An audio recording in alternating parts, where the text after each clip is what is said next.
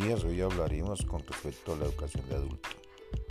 La educación de adulto es aquella que se oferta en modalidad formal, informal y no formal o educación para el trabajo. Básicamente nos regimos por el decreto 3011 de 1997. Tiene cuatro principios. Principio de la flexibilidad, de la participación, del desarrollo humano.